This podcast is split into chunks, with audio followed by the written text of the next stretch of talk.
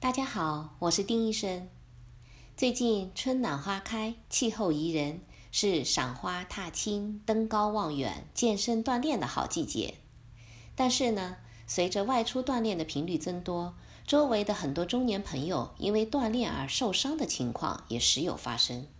今天啊，我们就来着重聊一聊有关中年人的科学锻炼方法。首先，我们来看一下中年人的身体机能有哪些特点。人到了中年，身体的各种机能大部分就开始走下坡路了。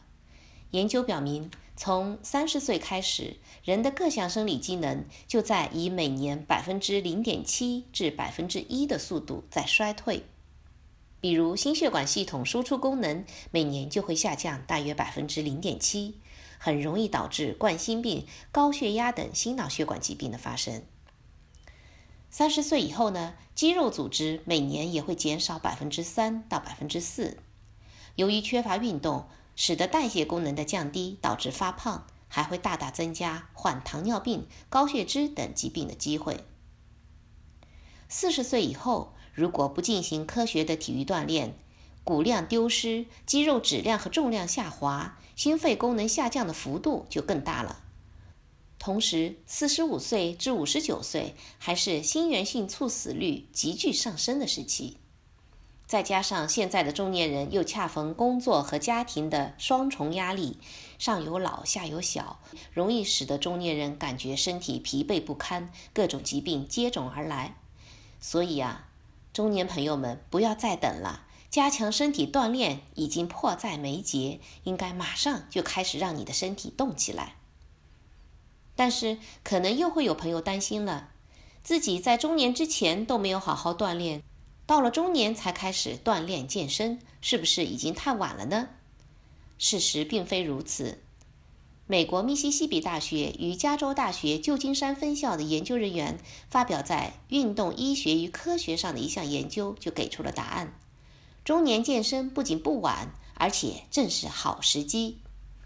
这项研究表明，四十岁到六十五岁的中年人是预防端粒缩短的黄金时代。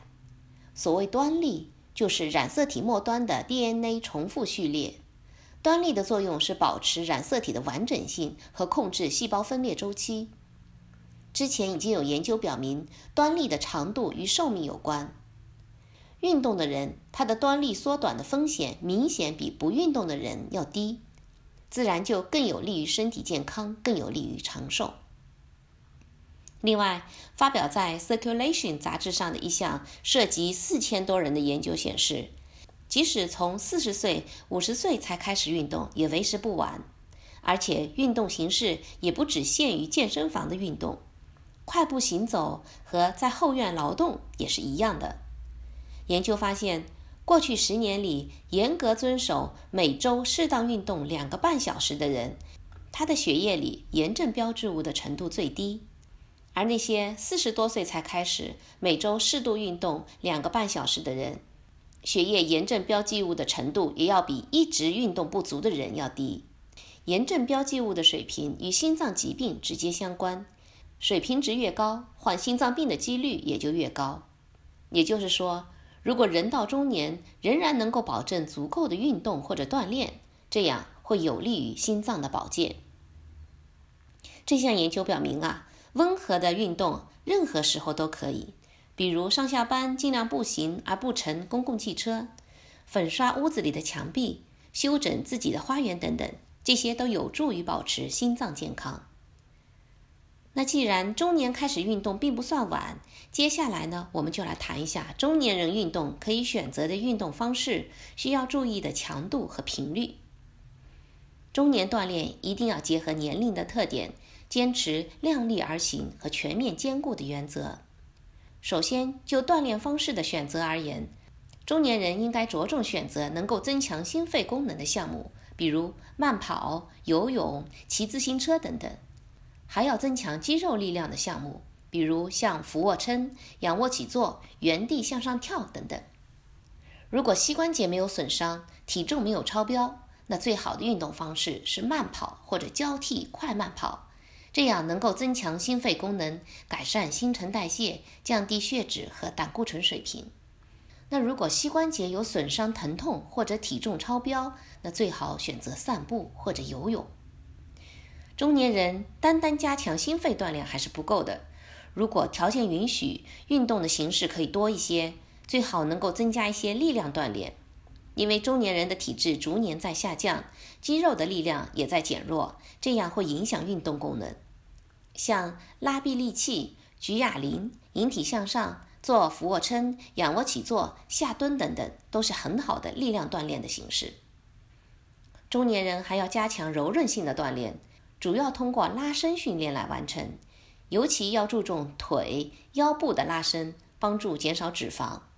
还可以利用仰卧起坐锻炼前腹部的肌肉，增加躯干的力量，保证稳定性；利用下背伸展锻炼后背、腹肌，雕塑腹部的线条。另外，运动量应该包括频率多少、强度高低、密度大小、质量好坏四个因素，其中最为关键的是运动的频率和强度。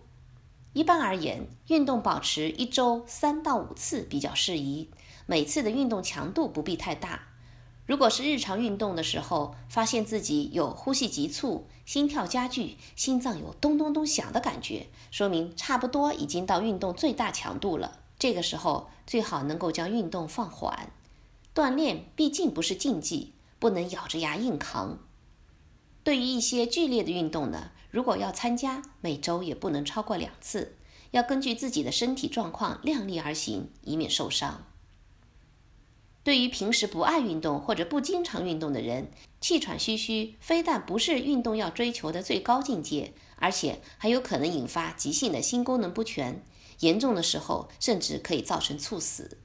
运动医学研究证明，低强度长周期或者高强度短周期的训练对提高心血管耐力的作用是相似的，但是如果运动强度大，骨关节损伤的可能性也就会随之增加。对中年人而言，无论进行哪种运动，都要在安全的前提下进行。大强度的运动不仅增加了骨关节损伤的可能性，而且还增加了心血管出现意外的可能性。有人以为平时上班的时候工作强度就已经够大了，日常生活中的体力活动就可以代替锻炼。其实不是这样的。最近德国科学家的一项研究表明，在休闲时间的锻炼才是有好处的。紧张工作中所做的体力活动对心脏产生的影响是弊大于利的，这是因为与工作有关的体力活动往往是一种爆发性的锻炼，不会给人体的心血管带来益处。研究人员指出，相比较那些不锻炼的人，即使每周休闲时间里锻炼少于一小时的人，他的心脏病的发生几率也会减少百分之十五。如果每周能够在休闲时间里锻炼两个小时，发生心脏病的几率可以进一步降到百分之四十。即使简单的有氧运动，像低强度的散步或者快步行走，就可以大大降低心脏病引起的死亡率。国外的另一项研究发现，在享用丰富而油腻的饭菜之前进行一定时间的运动，可以减少脂肪对血管功能的损害。含有较多脂肪的食物能够使得血脂水平短暂升高，对血管内皮的功能造成一定的损害。而餐前的运动可以将这种损害降到最低水平。餐前人体一般处在饥饿状态，体内的脂肪处于分解状态，一部分脂肪酸被释放进入血液。如果在这个时候适度的增加活动量，能够有效的消耗能量，减少脂肪。最后，我们再来着重强调一下。中年人运动的注意事项，首先要反复强调的就是安全。虽然运动有很多的好处，但是中年人锻炼的方式一定要根据自己的情况进行调整，否则因为运动不当导致受伤就得不偿失了。特别要注意掌握好运动量，对一些激烈的对抗性的运动尽量要避免。运动之前要注意做好热身，切记没有热身就突然剧烈运动。这样会把肌肉紧张和突然启动等等不利的因素结合在一起，有一定的危险性。而在运动之后也要做好拉伸，一定要根据自己身体的情况，要找到适合自己的运动负荷。如果运动之后身体虽然会感觉累，但是不会出现明显的疼痛、不适感，而且休息一个晚上之后感觉神清气爽，那说明运动的负荷比较适合自己。而如果运动之后经常感觉很累，在不是刻意减肥的情况下面，体重进行性的下降，睡眠不好，食欲不佳，不想运动，机能下降等等，甚至影响到正常的生活、工作和学习，就说明可能出现过度疲劳了。这样呢，就需要进行及时的调整。另外，我们要着重来谈一下的，就是中年人的锻炼如果不科学，很容易损伤到膝盖。首先，我们要避免长时间的暴走。暴走很容易使得半月板受伤，一是因为暴走不间断的摩擦软骨，容易引起炎症发生水肿；第二，骨关节本身也是有使用年限的，无论身体条件多么好，骨关节都存在不断老化和功能蜕变的问题。也有很多中年人喜欢把登山作为平时锻炼的项目，但是呢，四十岁以上的人就应该有意识地保护自己的膝关节，避免登山这一类的活动。中年人关节腔内的润滑液会随着年龄增大而分泌逐渐的减少，甚至完全的停止。这时候关节运动的时候，就会使得软骨直接和软骨发生摩擦。而如果经常登山，这种磨损自然会加重，使得本来已经蜕变的膝关节磨损的更加厉害。保护膝关节，中年就应该开始。首先要经常的变换姿势，其次要保暖防寒。天气炎热的时候，要避免空调直接对着吹冷风，这样对膝关节的损伤会更厉害。膝关节在做弯曲动作的时候是最脆弱的时候，而膝关节左右旋转的角度小，如果弯曲的同时又侧身，那么膝关节是最容易受伤的。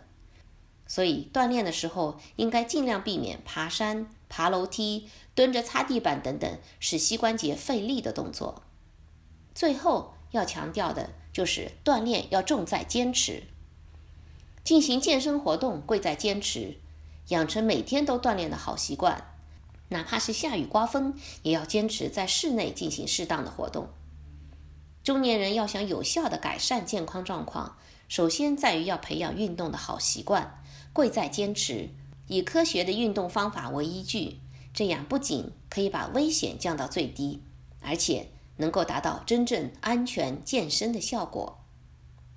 今天关于中年人的科学锻炼这个话题，我们就聊到这里。希望中年朋友们都能在繁忙的工作生活之余，进行科学适度的体育锻炼，增强体质，从而能够享受更美好的生活。